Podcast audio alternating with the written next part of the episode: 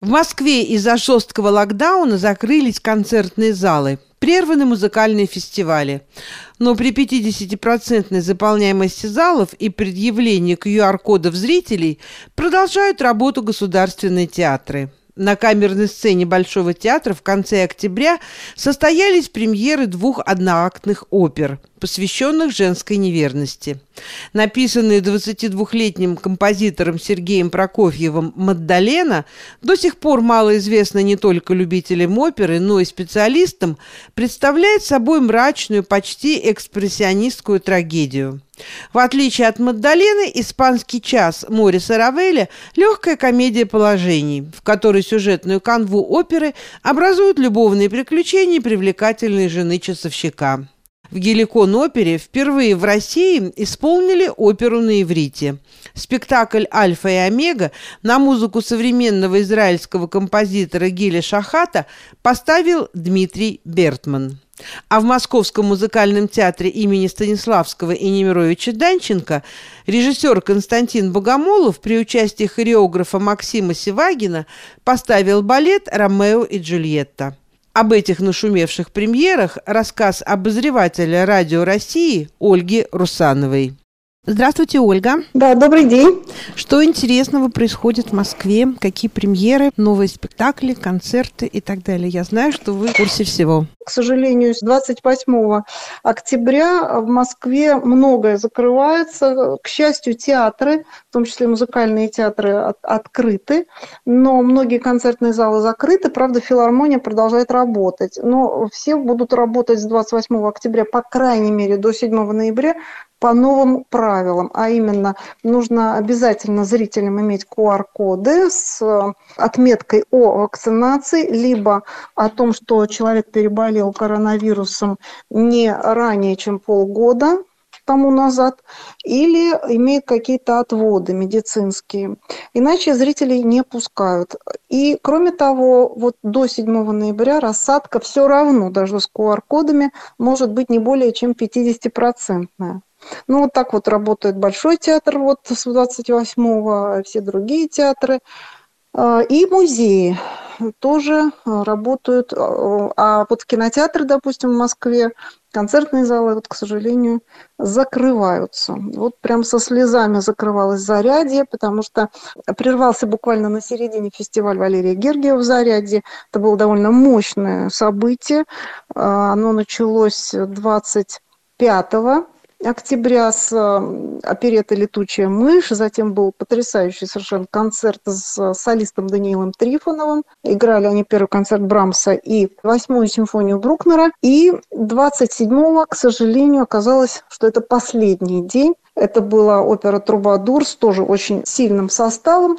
Но, к сожалению, Гергиеву не удалось показать ни обручение в монастыре Прокофьева, ни ночь перед Рождеством римского Корсакова, вот все то, что планировалось на конец недели, и также отменился концерт. То есть, э, возможно, все это будет перенесено возможно, просто отменено. Ну, это вот очень жаль. Оля, я не понимаю э, этой логики. Театры работают, э, концертные залы типа «Зарядье» закрываются. Ну, логика, мне кажется, проста. Видимо, все-таки театры, как эм, организации с постоянным каким-то коллективом, нуждаются в большей занятости, очевидно. Тут чисто социальный аспект.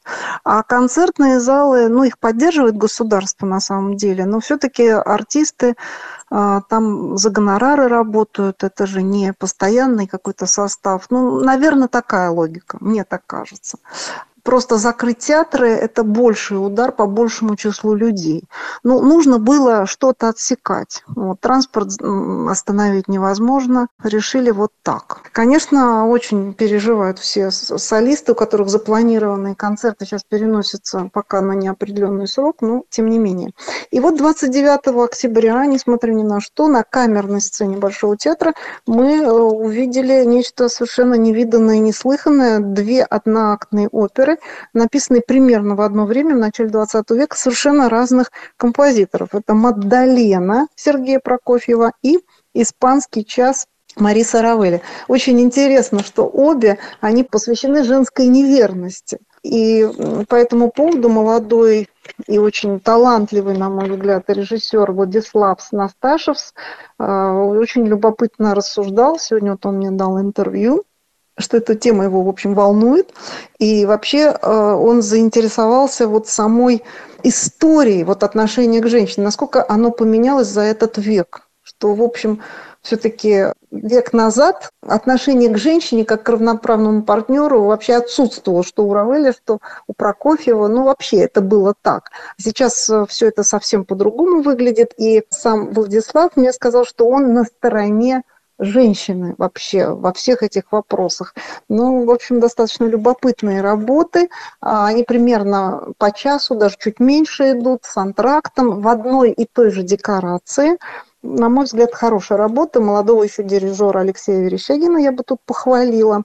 Но, на самом деле, конец прошлой недели у нас был ознаменован двумя очень громкими премьерами, просто невероятными совершенно. Это впервые исполненная на иврите опера «Альфа и Омега» э, такого израильского композитора Гиля Шахата, который сам приехал на премьеру. И, в общем, это очень красивый язык, на самом деле, в пении. Музыка у него очень красивая. А, э, она, конечно, напоминает много чего. И Дебюси, и Равеля, и Рихарда Штрауса, и даже, ну, даже Голливуд, я бы сказала. Но тем не менее, это какой-то свой язык, очень богатый, оркестровка совершенно просто потрясающая, и это ну, хорошая очень работа. Дмитрий Бертман за нее взялся сам, очень долго ее вынашивал, долго они хотели это поставить. И вот, наконец, это случилось. А на самом деле, собственно, толчком первоначальным была выставка работ Мунка – и, э, собственно, посмотрев эту выставку, там 20 литографий, Шахат вдохновился э, темой альфа и омега. Альфа и омега – это вообще мужчина и женщина. Вот такие наши пра-пра-пра родители. Это, по сути дела, Адам и Ева. Вот. И дальше весь сюжет развивается совсем иначе то есть там появляется змей-искуситель, в итоге она вступает в некие отношения со всеми э, животными, которые там оказываются на этом острове, и рождаются, ну, по сути дела, монстры от этого. Это такая очень серьезная притча, э, которая вот нам напоминает немножко о том, что с нами сейчас происходит. Именно так трактует это и постановщик. И Дмитрий Бертман говорил об этом, что вот мы жили, не тужили, и вдруг вот пришел этот вирус. И вот, собственно, это опера о том, как рай превращается в ад. Вот на наших глазах, вот внезапно. Вот были два счастливых человека, любили друг друга, как вдруг вот появился этот змей, и вот все пошло, как говорится, не так. А вторая премьера очень важная тоже. Это «Ромео и Джульетта» Прокофьева. Насколько этот балет соответствует классическому образцу, это, конечно, ну, можно об этом спорить, потому что за постановку взялся Константин Богомолов, достаточно скандальный наш режиссер. И понятно, что постановка абсолютно нетрадиционная. Весь сюжет он переписал лично сам. Шекспир не упоминается, и все это перенесено в наши дни. Ромео, бывший зэк, Меркуцио торговец наркотиками, э, Капулетти олигарх, Тибальт, э, в общем, в неких отношениях с мамой Джульетты, ну и так далее, и так далее, и так далее. Там много смешного, много такого ипотирующего, много сарказма, много провокаций. Например, там вначале выходят люди э, с плакатами «Долой Прокофьева», потому что Прокофьева, мол, любит вот генерал Тибальт, и им не нравится под эту музыку танцевать. Ну, вот ну, в чистом, в чистом виде провокации. Но, тем не менее, э, у Богомолова был очень хороший напарник, партнер. Это хореограф Максим Сивагин, совсем молодой человек, по сути дела, а, танцовщик труппы театра Станиславского Немировича Данченко, а именно там состоялась премьера, и он умудрился сделать трехактный балет с такой очень полноценной хореографией. Как это молодому парню удалось, честно говоря, мне даже не очень понятно. Это просто ну, такая серьезная очень работа. Ну, самое начало, вот, пишет мать Ромео, вот просто чтобы вы понимали, насколько это отошло от первоисточника. «Ромео, мой сын, я умираю, я тебя не увижу, прошу об одном, не мсти. Эти люди богаты, а ты беден». Беден, но молод, живи, не помни зла, влюбись, ради детей, будь счастлив.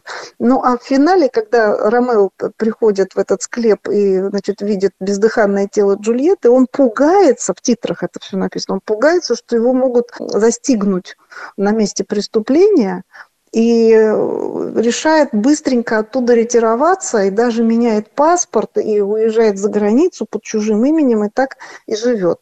То есть вот такой финал. Когда Джульетта очнулась, Ромео никакого нет, он сбежал.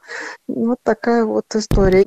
Вот. Ну, много чего там, конечно, сделано. Там очень интересные костюмы. Но мужчины многие в юбках, женщины, наоборот, в брючных костюмах.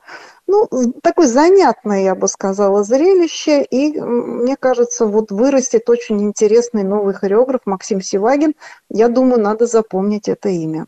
На самом деле, на следующей неделе главное событие это будет э, премьера оперы «Дон Жуан» в Большом театре. Ставит Семен Спивак, это режиссер из Петербурга, драматический. Вот. А дирижер-постановщик э, Туган Сохиев, собственно, главный дирижер Большого театра. И в Мариинском театре 10 ноября будет тоже премьера э, оперы Гектора Берлиоза «Бенвенуто Челлини», дирижирует сам Валерий Гергиев, а постановщик Алексей Франдетти, который у нас более всего ставил до сих пор мюзиклы и весьма в этом преуспел. Так что, видите, все очень подвижно, но вот большие театры остаются на плаву, слава богу. Спасибо. Спасибо за эти новости. Да, до свидания.